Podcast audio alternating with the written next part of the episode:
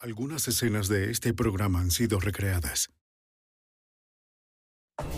Oigan todos, esto es un robo. En 1996, Spokane, en Washington, es víctima de una serie de robos violentos y atentados con bombas.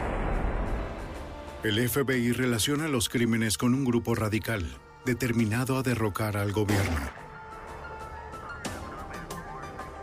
Al enfrentar trampas mortales y un enemigo casi invisible, los investigadores juran detener a los oscuros extremistas, listos para desatar más terror doméstico. La evidencia se acumula, no hay sospechosos evidentes. Asesino serial en fuga. Ted Kaczynski es arrestado.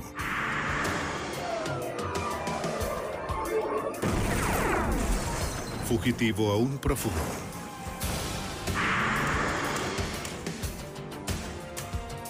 Los archivos del FBI. Terror doméstico. Spokane, en Washington, es una ciudad de 200.000 habitantes, cercana a la frontera este del estado de Idaho. El lunes primero de abril de 1996, dos docenas de personas trabajaban en una sucursal del periódico de la ciudad, el Spokesman Review. A las 2 y 30 de la tarde, una camioneta van se detuvo detrás del edificio.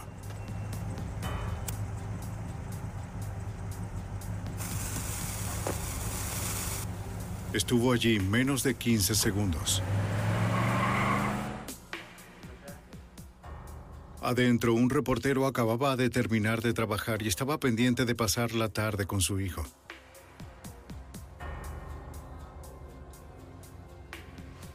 No se dieron cuenta de lo que les esperaba afuera.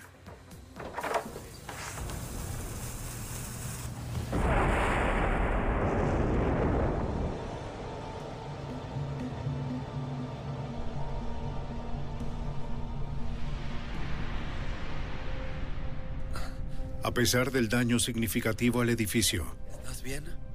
nadie resultó herido.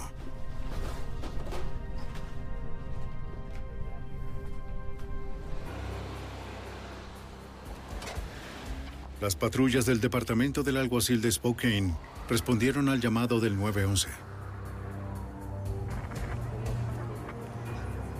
Ni el reportero ni su hijo vieron nada sospechoso. ¿Había alguien más adentro del edificio? ¿Están todos bien? Sí.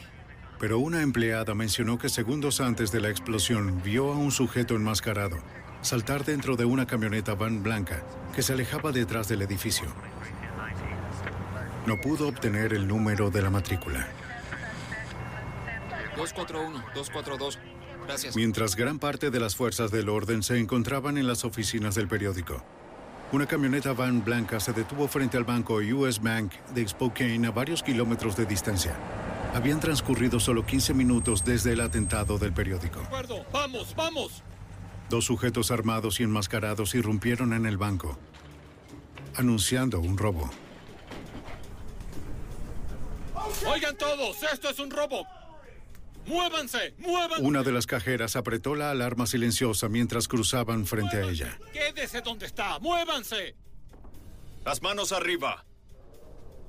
Los asaltantes amenazaron con detonar una bomba de fabricación casera si alguien desobedecía sus órdenes. Ahora. Advirtieron a la cajera que no colocara ninguna bomba de tinta entre los fajos de billetes diseñada para explotar y teñir los billetes de dinero robado y a los asaltantes de bancos. Una vez que los asaltantes obtuvieron el efectivo, Para allá. los arrinconaron a todos. ¡Muévanse! De acuerdo.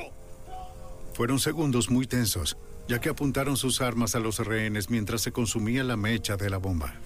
¡Corran!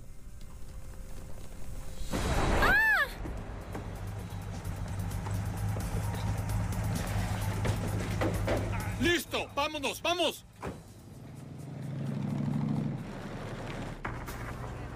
En la escena del crimen del periódico, los investigadores escucharon por radio la noticia sobre el robo al banco y la bomba detonada. La escena del periódico ya estaba asegurada, así que varios detectives se dirigieron hacia la nueva escena del crimen. Y la oficina del alguacil envió más oficiales al banco.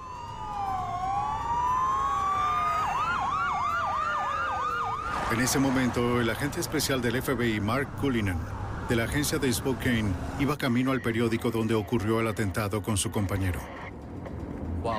Mientras íbamos en camino, recibimos la llamada avisando del asalto a un banco y que otra bomba más había sido detonada adentro de la entidad. Como mi campo de investigación principal son los robos bancarios, de inmediato me dirigí hacia allá. Los empleados y clientes estaban temblando, pero a salvo. Creían que todos habían podido irse antes de la explosión. Y los ladrones pudieron huir. Pero los investigadores no habían declarado aún como segura la escena del crimen. En caso El sargento James Goodwin, supervisor de la unidad de eliminación de explosivos, debía confirmar que era seguro para la policía revisar el edificio sin ningún tipo de peligro. Nos preocupaba la posibilidad de que hubiera una segunda bomba. Porque cada vez que hay un incidente relacionado con un explosivo, siempre es probable que al menos haya una más.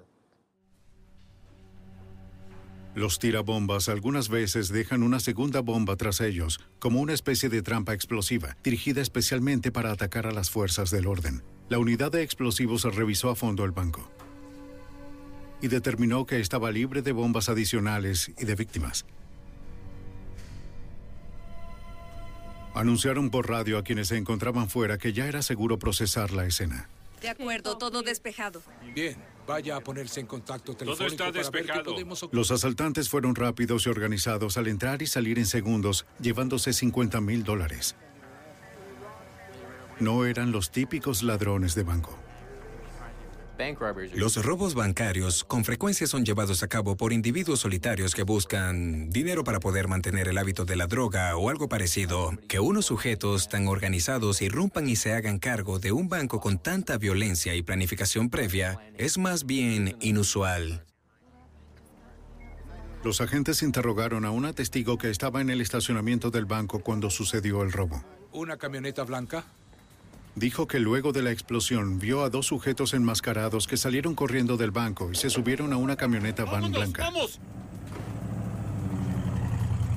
Un tercer sujeto estaba al volante. Tenía el cabello gris y una barba. ¿Una van blanca? En una van blanca y ambos llevaban Ella sí pudo escribir el número de la matrícula. hacia atrás luego de escribir el número de la matrícula y pude ver cuando uno de ellos se quitaba la De máscara acuerdo. negra. Descubrieron que había sido robada en Ellensburg, Washington. Charlie 5-4. La operadora de emergencias de Spokane emitió una alerta APB de la camioneta a todas las fuerzas del orden del país. Los oficiales comenzaron una búsqueda a fondo cuadra por cuadra en las calles cercanas. En la oficina del periódico, los agentes del FBI llegaron para interrogar a los testigos. De acuerdo. ¿En algún momento vio cuando uno de La los mujer que vio la camioneta también mencionó que el conductor era un sujeto mayor de cabello gris y barba.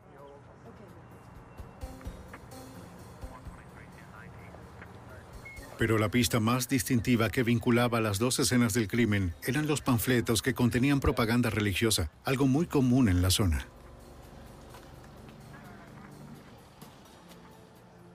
Tanto en la escena del crimen de la explosión del Spokesman Review como en la del banco, descubrimos montones de panfletos que era obvio que habían sido dejados allí por los asaltantes. Se trataba de propaganda religiosa muy común en la zona. Con frecuencia estos grupos dejan panfletos en el vecindario, sobre todo en los limpiaparabrisas o frente a los escalones de entrada. Ah, solo para proclamar sus ideales e intentar transmitir sus mensajes. Pero este grupo intentó transmitir su mensaje mediante bombas explosivas y un robo bancario. Charlie 5-4. Los oficiales del alguacil continuaron la búsqueda de la camioneta fugitiva. La matrícula es local 2233 Unión.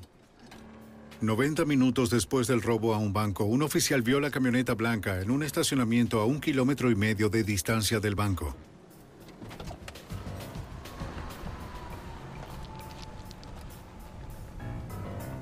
Desde atrás no podía ver si los asaltantes estaban allí.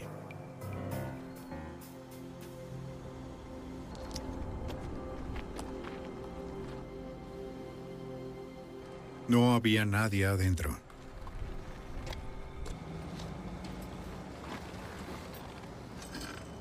La operadora del 911 avisó al oficial que en la camioneta podía haber una bomba. La unidad de explosivos llegó en minutos. Sabían que los sospechosos podían haber colocado una bomba de fabricación casera en el interior de la camioneta. Si había una bomba, podía ser que la detonaran por radio. En vista de que las radios de la policía podrían activar el detonador, los investigadores ordenaron apagarlos. Como tenían suficiente espacio al aire libre, utilizaron un robot con cámara para revisar la camioneta. Primero que nada, enviamos al robot para que revisara la camioneta. Nos dimos cuenta de que era muy limitado lo que podíamos ver. Y por eso enviamos al experto con traje antibomba para que también se aproximara. Los demás esperaban en el comando móvil el informe del experto.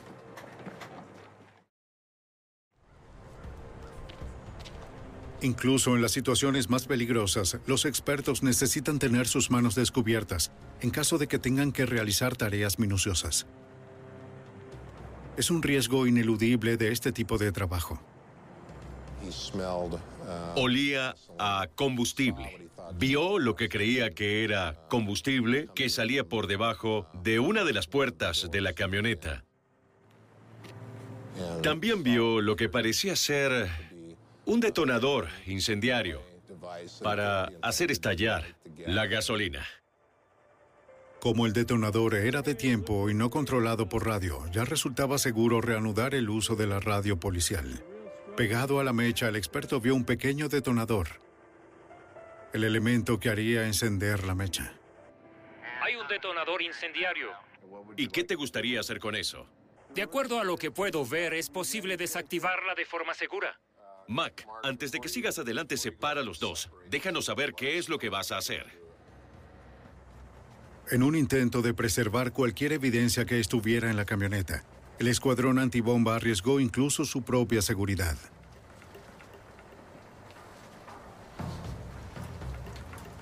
De acuerdo, procede. Córtalo.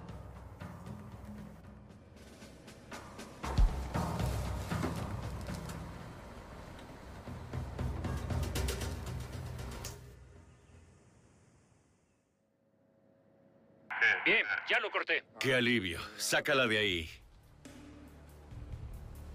Funcionó. De acuerdo. Él ya lo tiene. En la camioneta, los investigadores encontraron otra copia del manifiesto que los asaltantes habían dejado en el banco y en el atentado al periódico. Justo aquí puedes ver... Para el agente especial David Bedford, la retórica de la carta era típica de los grupos milicianos de la supremacía blanca de la zona. Era más o menos un largo sermón religioso sobre la usura, un término bíblico que se refiere al cobro de intereses. Ah, y lo más resaltante del manifiesto que habían dejado tras ellos era el símbolo al final. Tengo aquí también con este otro. Los agentes sabían que un reportero del Spokesman Review podía ayudarlos a analizar el manifiesto. Bill Morlin es un experto en grupos extremistas de la zona. Durante los últimos 22 años le he dado cobertura a los grupos de odio de la zona noroeste. El destacado es la Nación Aria, situada a 56 kilómetros de Spokane, Idaho, que ha atraído a un montón de extremistas como los antiimpuestos, antiabortos, Ku Klux Klan y Comitatus, referente a las milicias. El FBI le mostró a Morlin el manifiesto de los asaltantes. Era evidente que se trataba de un dogma separatista de la supremacía blanca, pero me intrigó lo que había al final de la carta. Era una cruz cristiana con una P mayúscula sobreimpuesta, la que reconocí de inmediato como el logo de los sacerdotes de Phineas.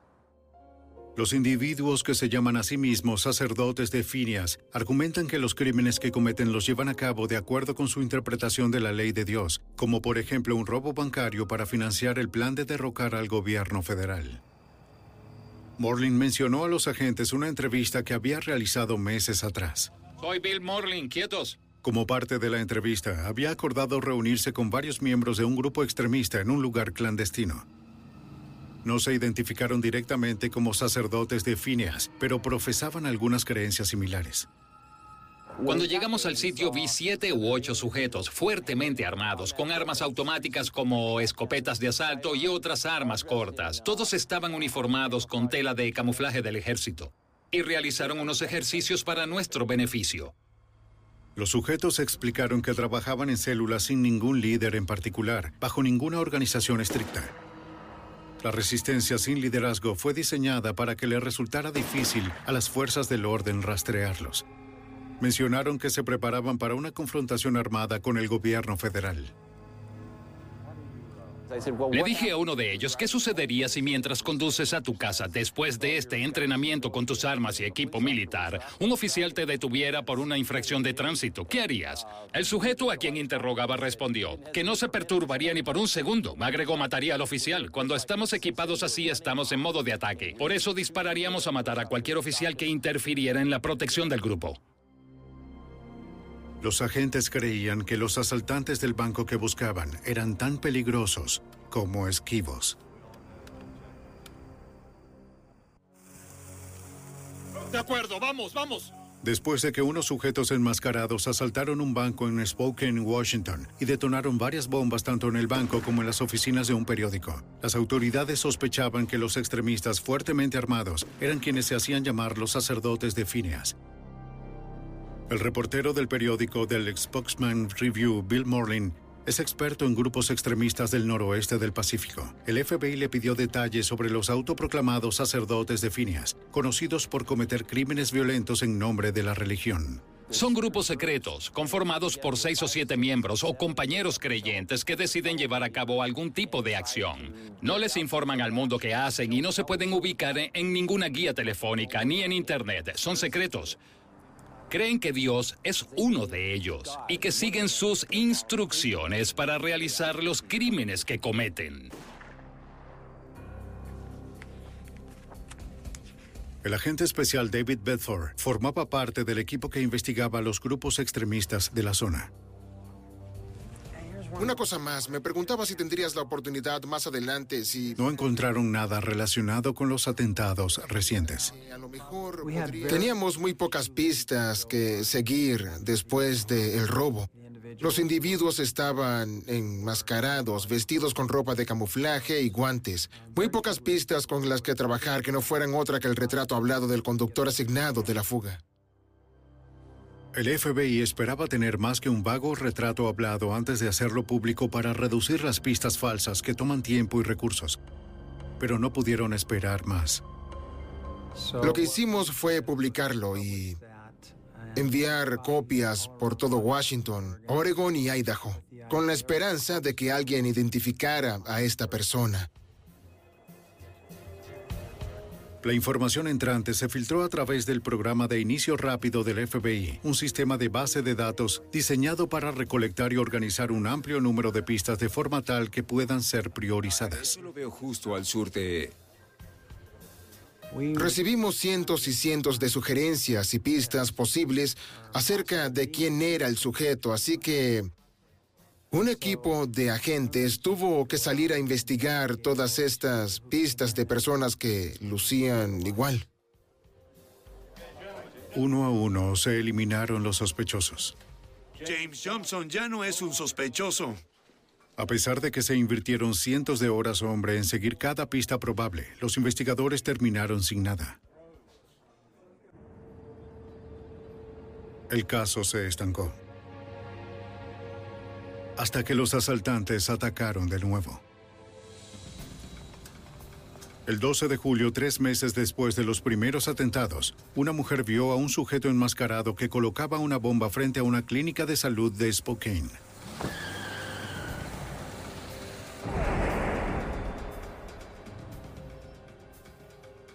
Llamó para dar el número de matrícula de la camioneta. El centro de llamadas del 911 despachó bomberos y oficiales de policía a la escena del crimen. Baker 504, voy a El revisar. oficial de la oficina del alguacil de Spokane, Dan Spivey, al igual que otra docena de oficiales, se dirigió a la clínica. Lo que los oficiales no sabían era que el banco US Bank, al que habían robado en abril, había sido asaltado de nuevo. Oigan todos, esto es un robo. En esta ocasión había tres sujetos armados y enmascarados en lugar de dos. Abra la puerta. Al igual que en el robo anterior, los asaltantes tenían una bomba. Ya conoce el procedimiento. Una de las cajeras reconoció la voz de uno de ellos y activó la alarma silenciosa mientras juntaba el efectivo. ¡Rápido, rápido! ¡Ahora! Los sujetos se movieron con eficiencia, se comunicaban en código y parecían tomarle el tiempo al asalto. No se percataron de la ventanilla externa que funcionaba en una zona separada del banco. Ciérrenlo, por favor. Mientras que quienes estaban en las oficinas del banco solo veían cañones de armas apuntándolos. Para los clientes afuera del banco todo lucía normal. Hola. La cajera de la ventanilla externa trató de pedir ayuda. Esperaba que los ladrones no hubieran oído al cliente a través del altavoz. No sabía si el cliente había entendido sus gestos. Si la ayudaría o huiría. El oficial Spivey estaba casi llegando a la clínica cuando recibió una llamada aún más urgente. Baker 405, copiado. Escuché sobre el robo a un banco en curso en el mismo banco US Bank que asaltaron el primero de abril. Pero antes de que llegaran los oficiales, uno de los asaltantes anunció que ya estaban en código azul y huyeron. Se llevaron consigo 37 mil dólares en efectivo, además de la bomba.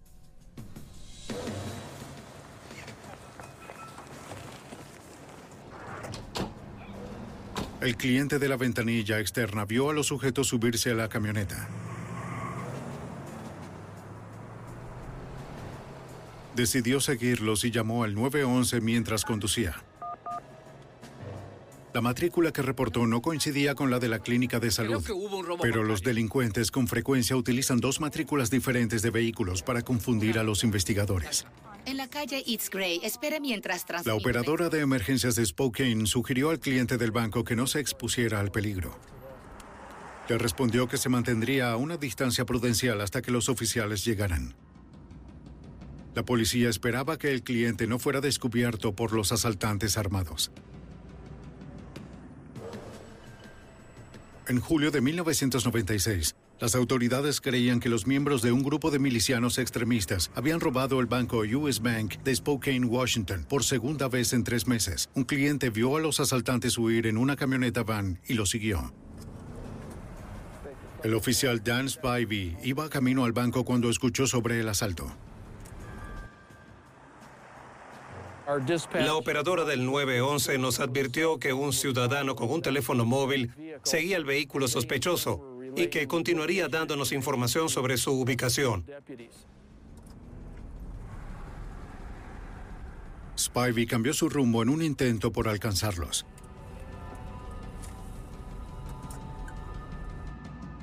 El cliente llevó a cabo actualizaciones constantes sobre la ubicación, pero le resultaba difícil seguir a los sospechosos de la camioneta sin ser detectado. El ciudadano le perdió la vista al vehículo detrás de un centro comercial y de inmediato inicié la búsqueda por la zona en un intento de localizarlo sin ningún éxito. Entonces decidí inspeccionar de nuevo la zona, pero más despacio y de forma metódica.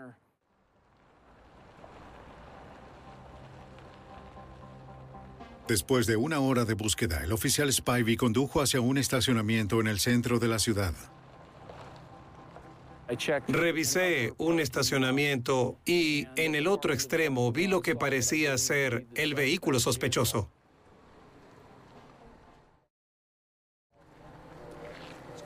Disculpe, señora. ¿Puede retirarse de inmediato de la zona, por favor? Diríjase al otro lado del estacionamiento. Señor, ¿podría alejarse de este vehículo? Vaya al otro lado. Gracias. Baker 504, matrícula trasera 2233 Victor. Una de las matrículas coincidía con la del robo al banco.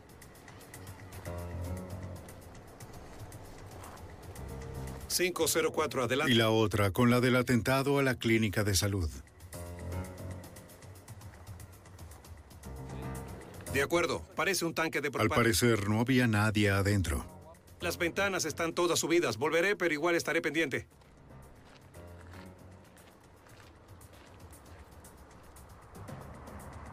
El supervisor de la unidad de eliminación de explosivos, el sargento James Goodwin, quien ayudó a desactivar la bomba en la camioneta después del robo al banco en abril, declaró a la camioneta como un explosivo potencial. En vista de los antecedentes, nos preocupaba que este vehículo también pudiera contener otro explosivo. Lo que temíamos era que como esta era la segunda vez y habían fallado en el primer intento, se esforzarían mucho más en esta ocasión. Los oficiales percibieron un fuerte olor a combustible, pero de nuevo era difícil poder ver qué tipo de dispositivo había adentro. En lugar de arriesgarse a enviar a un miembro del escuadrón de eliminación de explosivos, una vez más acudieron al robot especializado.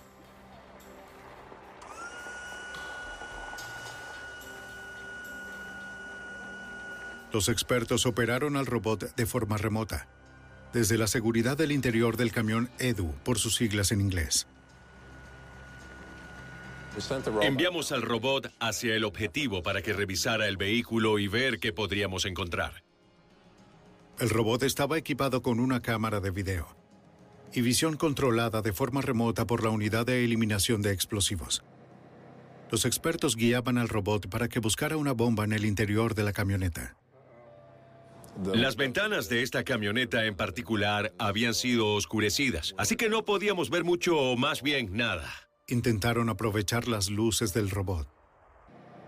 Las ventanas están muy oscuras. eh, Tampoco puedo ver nada por la parte de atrás. Parecía que de hecho había algo, pero la cámara del robot no podía ver a través de las ventanas polarizadas.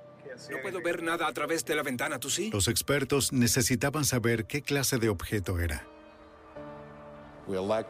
Decidimos que el robot disparara a la ventana de la camioneta y que la abriera para que pudiéramos ver su interior. Por eso activaron el interruptor del cañón de agua que dispara una bala acuática a presión, en lugar de una de pólvora que podría haber generado alguna chispa. Dime cuando estés listo para disparar.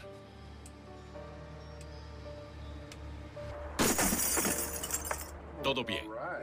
Lo tengo. ¿Por qué no intentamos eliminar ese vidrio oscuro de la ventana para tener una mejor vista del interior? Y utilizaron la poderosa garra del robot para romper el vidrio. Una vez que se rompió la ventana, pudimos ver adentro de la camioneta y observar lo que parecía ser un dispositivo incendiario. Luce como un par de cilindros de propano, un cronómetro y no estoy seguro de qué es lo que está pegado al cronómetro. Parece un detonador. ¿Ahí abajo? Sí. De acuerdo, lo que voy a hacer es que voy a regresar para entrar por la ventana. Al parecer pretendían iniciar un incendio en la camioneta para que explotara y así dejarnos muy poca evidencia. El experto en eliminación de explosivos guió al robot para que retirara la bomba de la camioneta. Y luego lo llevó hasta un lugar alejado donde la podría desactivar de forma segura. Ahí está. Sí.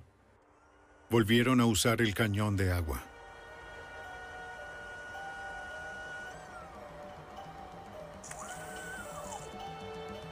Dispara cuando estés listo. Estoy listo. Muy bien. Bien hecho, acaba de abrirla. Con su traje de protección, el experto revisó la bomba y confirmó que fue desactivada de forma segura. Despejado. Parece que allá está todo despejado. Una vez más, los sospechosos habían utilizado una camioneta robada. Pero esta vez los investigadores no encontraron ni los manifiestos ni ninguna otra evidencia en su interior.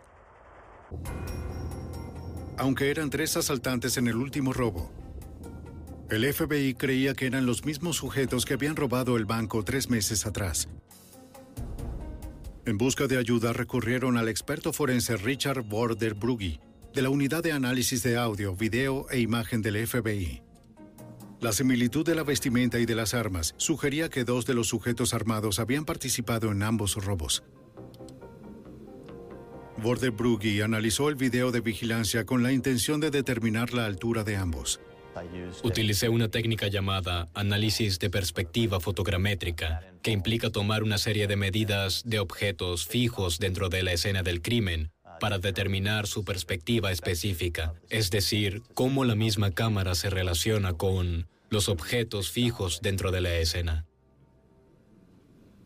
Debido a que las cámaras estaban enfocadas hacia abajo, Border Brugge tuvo que aplicar matemáticas complejas para determinar cómo el tamaño real se reflejaba en un ángulo dado. A continuación, comparó la medida de una mesa con la altura relativa de los asaltantes.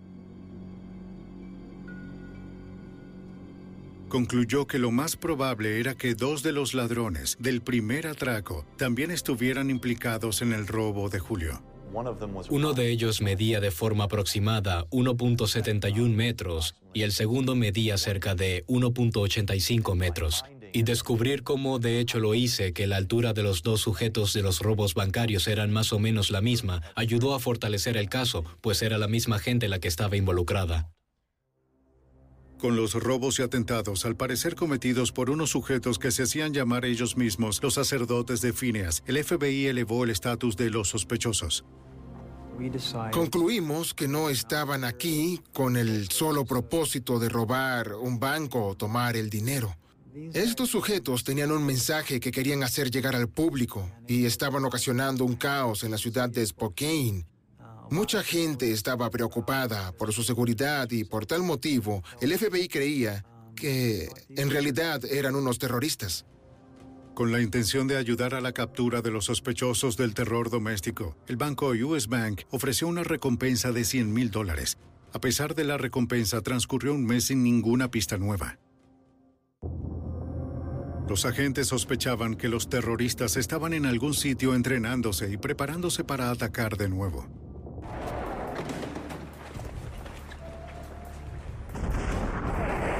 Luego de que las autoridades relacionaran una serie de robos y atentados, en Spokane, a un presunto grupo de terroristas domésticos, el banco afectado ofreció una recompensa de 100 mil dólares.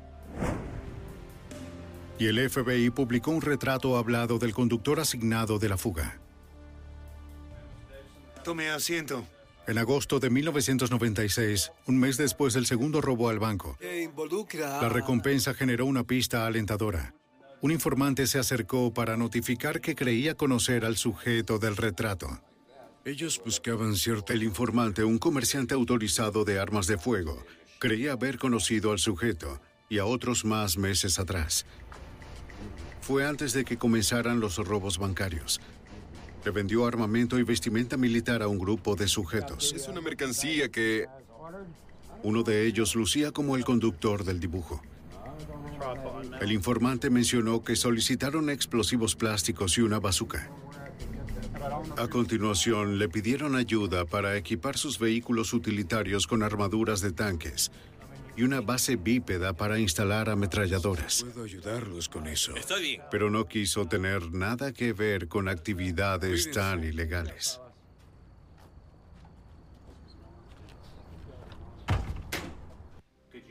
Mostrar. El informante dijo que lo conoció en un taller mecánico que le pertenecía a uno del grupo, ubicado en la pequeña ciudad de Sandpoint, en Idaho, a 121 kilómetros al noreste de Spokane. De acuerdo.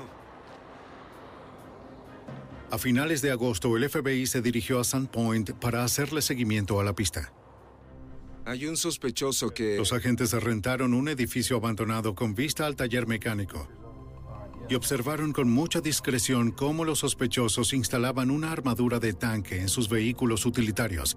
El agente especial Mark Cullinan creía que podía haber encontrado a los asaltantes. Al observar las actividades diarias de los sujetos, resultaba sospechoso para nosotros que no tuvieran ningún tipo de empleo evidente. Este era un indicador de que o habían ganado dinero o tenían los medios para poder funcionar mediante otros métodos. Como no sabíamos qué había sucedido con el efectivo del robo al banco, esta era una posibilidad. Los agentes fotografiaron a los sospechosos y a cualquiera que hubieran visto en el local. Uno de los sujetos fue identificado como Robert Berry. Berry tenía un taller mecánico mm, en la zona de Saint Point que no parecía generar ningún tipo de negocio ni de ingreso. Los agentes identificaron a un segundo sospechoso como Charles Barbie, que aunque no tenía antecedentes penales, había sido arrestado por intentar comprar suministros al personal militar. La estatura de Barbie y la de Barry coincidían con la de los asaltantes al banco suministrada por el experto forense. El FBI determinó que el tercer sujeto era Vern Merrill, quien parecía ser el líder del grupo y coincidía con las descripciones de los testigos como el conductor que habían visto en los atentados y robos bancarios. Los agentes necesitaban más información sobre él y se arriesgaron para conseguirla. Adelante, apágalo, apaga la luz.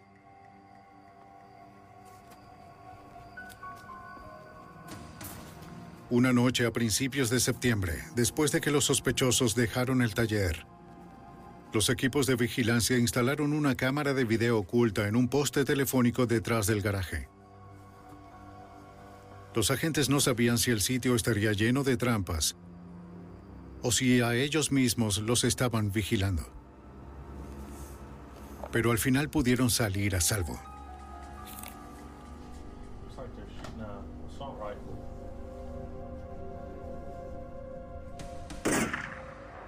Lo que la cámara reveló resultó escalofriante. Los agentes vieron a los sospechosos mientras probaban distintos tipos de balas para ver cuál podría perforar el acero de las puertas de los autos y el Kevlar de los chalecos antibalas.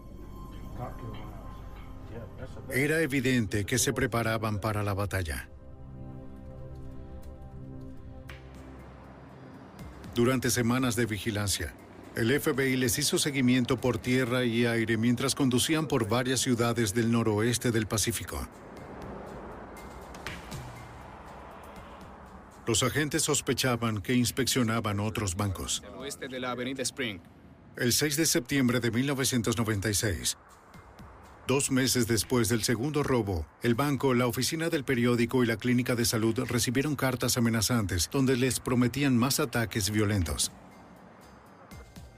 ¿Algún tipo de plan de vigilancia? Las autoridades desarrollaron unos planes de contingencia que le permitieran hacer un seguimiento a los asaltantes hasta su próximo objetivo, cualquiera que fuera. Esto no quiere decir que puedan ir por cualquier otra carretera secundaria para llegar a la I-90.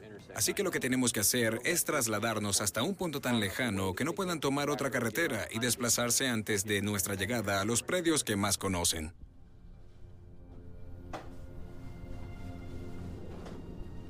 Un mes después, el 8 de octubre, los investigadores descubrieron lo que creían eran los preparativos finales para otro asalto bancario. Oye, escucha, todos están yendo. Hay tres sujetos blancos que salen por la puerta. Contactaron al agente especial David Bedford. 9213. Se están yendo ahora. Recibí una llamada telefónica de la gente que los había visto irse. Comencé a alertar a muchos otros compañeros, a quienes les dije, suban a sus autos y vayan rumbo a Sun Point, porque algo está ocurriendo. Los necesitamos allá lo más pronto posible. Así que iniciamos una vigilancia a fondo sin saber a dónde nos podría llevar. El FBI siguió a los sospechosos mientras se dirigían al oeste de Sun Point. Las matrículas de la camioneta indicaban que serían utilizadas en un crimen. Pero la matrícula suburbana delantera no coincidía con la trasera y ambas habían sido reportadas como robadas. Esto también sumó un nuevo sentido de urgencia a nuestra investigación. Siguieron a los sujetos 644 kilómetros hacia el oeste, a través de la frontera de Oregon. El sujeto está a punto de robarse una camioneta. En el río Hood de Oregon, los agentes vieron a uno de los sospechosos robarse una camioneta de un lote de vehículos usados para sumarla al convoy. Si el FBI estaba en lo cierto, los sospechosos planeaban usar la camioneta robada para llevar a cabo un robo bancario y luego abandonarla. Los vimos detenerse en una parada de camioneros donde intercambiaron algunas cosas entre los dos vehículos, llevaron a cabo algunos preparativos y luego se fueron de nuevo en uno solo de los dos vehículos. Mientras los agentes seguían la camioneta, se dieron cuenta hacia dónde iban. Alrededor de las 6 de la mañana ya estábamos en las afueras de Portland, a cientos de kilómetros de distancia de donde comenzamos. Los vimos conducir por una ruta serpenteante hacia la ciudad. A las 10 de la mañana ya era evidente que el objetivo de los asaltantes era el banco de Portland. Usar a la izquierda para entrar al estacionamiento. Al parecer se dirigen al banco. Mientras los veíamos dirigirse hacia uno de los puestos de estacionamiento del banco, notificamos a la entidad bancaria. De inmediato cerraron las puertas de entrada, dejando a todos clientes y empleados adentro. Y nuestro plan era arrestarlos cuando se bajaran de la camioneta e intentaran entrar al banco para robarlo. ¿Qué opinan? Los agentes esperaban que los sospechosos llevaran a cabo su plan.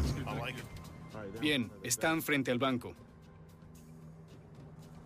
Estaba como a 27 metros de distancia y con mis binoculares podía ver con exactitud lo que hacían dentro de la camioneta.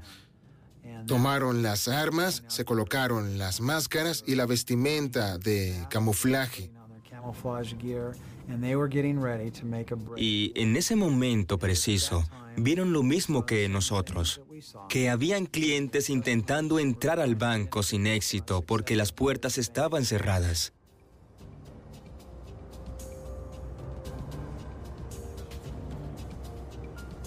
Pero parecía como si algo los hubiera detenido. Los agentes de campo llamaron para pedir instrucciones. Con la vigilancia del vehículo. Nuestros agentes solicitaron asesoría de la Oficina del Fiscal Federal de los Estados Unidos y de los jefes de nuestras divisiones para determinar si contábamos con suficiente evidencia como para arrestar a los sujetos en este punto.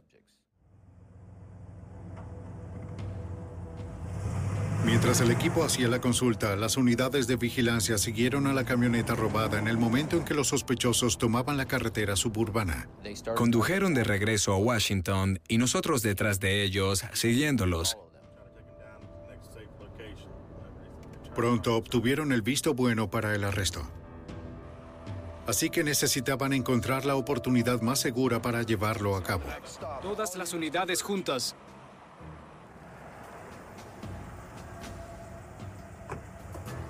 Cuando los sujetos se detuvieron para poner combustible en Union Gap, Washington, decidimos que ese era el mejor sitio que podría haber para realizar el arresto.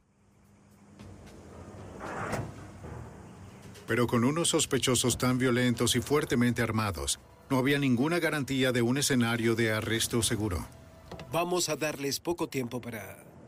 Después de meses de investigar a los sospechosos de terrorismo doméstico, las unidades de vigilancia lo siguieron hasta la estación de servicio Union Gap en Washington. Dos de los sospechosos permanecieron en uno de los vehículos, mientras que el tercero entró a la estación de servicio. Con los sospechosos divididos, el agente al mando puso en marcha la operación. Bien, chicos, adelante.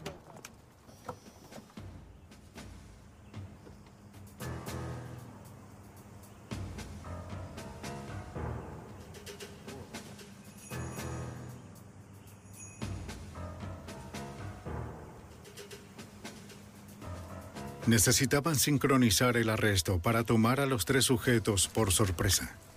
FBI, está bajo arresto. ¡No se mueva! ¡No voltee! Manos al volante. Las manos en el auto. Ponga las manos en el auto. Ahora salga del vehículo. Vern Merrill. Robert Berry. Manos en el auto. Y Charles Barbie fueron arrestados sin resistencia alguna. El agente especial David Bedford se dio cuenta de que ha podido ser mucho peor. ¿Qué tenemos aquí? Después de los arrestos, revisamos los dos vehículos que condujeron. Encontramos granadas de mano, eh, miles de municiones, eh, media docena de diferentes tipos de armas, máscaras antigas, latas de gas lacrimógeno. Estos sujetos estaban listos para la batalla. Los agentes también encontraron una carta amenazante dirigida al banco de Spokane dos veces robado. A pesar de los tres arrestos, el FBI sabía que aún había un sospechoso en libertad. Una de las cosas que nos preguntábamos era que durante el robo del 12 de julio, tres individuos entraron al banco y además había un conductor asignado, pero no estábamos seguros de quién podría ser el cuarto asaltante. Los agentes interrogaron a los amigos y relacionados de los sospechosos detenidos. Descubrieron que era posible que el cuarto fuera Brian Rattigan. Una de las cosas que preocupaban al FBI era la experiencia militar de Rattigan. Parecía tener cierto entrenamiento de la escuela de francotiradores. Por eso tanto la vigilancia como la investigación relacionada con Brian resultó muy minuciosa, muy bien pensada. Aquellos que conocían a Rattigan mencionaron que estaba fuertemente armado, bien entrenado y paranoico. Acabas de lanzar eso allá. Si no te importa. El FBI quería evitar una confrontación violenta, al igual que la familia del sospechoso. Le pedimos colaboración a los miembros de la familia de Brian Rattigan, quienes tras hablar un rato con nosotros consideraron que lo más sensato sería que él mismo se entregara y fuera arrestado. Por eso los familiares enviaron boletos de tren a Brian y su esposa. El boleto era una salida falsa en un momento en que el FBI sabía que ningún otro pasajero estaría en la estación de tren de Washington. Agentes encubiertos se hicieron pasar por los empleados de la estación.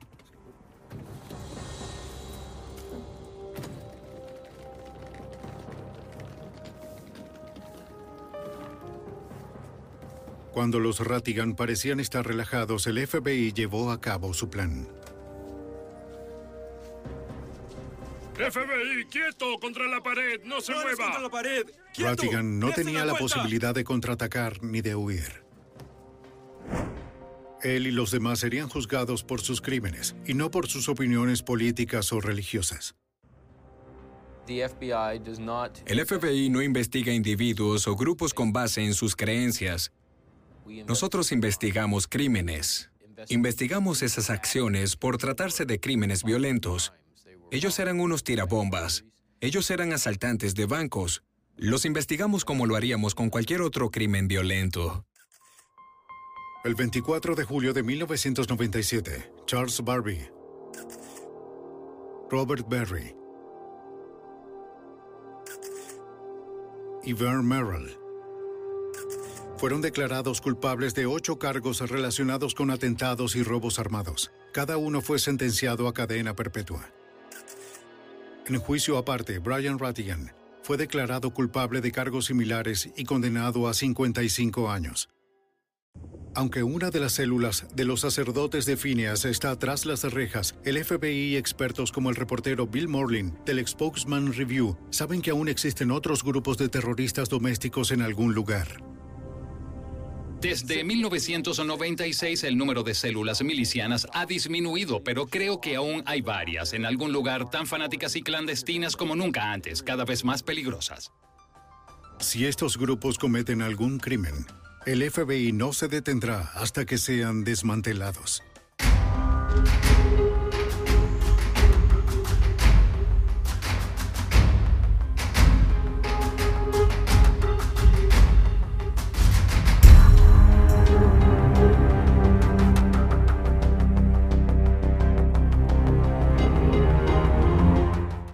¿Te preocupas por tu familia? Entonces, ¿por qué darles solo huevos ordinarios cuando pueden disfrutar de lo mejor? Eggland's Best, los únicos huevos con ese delicioso sabor fresco de granja, además de la mejor nutrición, como 6 veces más vitamina D, 10 veces más vitamina E y 25% menos de grasa saturada que los huevos regulares, además de muchos otros nutrientes importantes. Así que, dales los mejores huevos. Eggland's Best, mejor sabor, mejor nutrición, mejores huevos.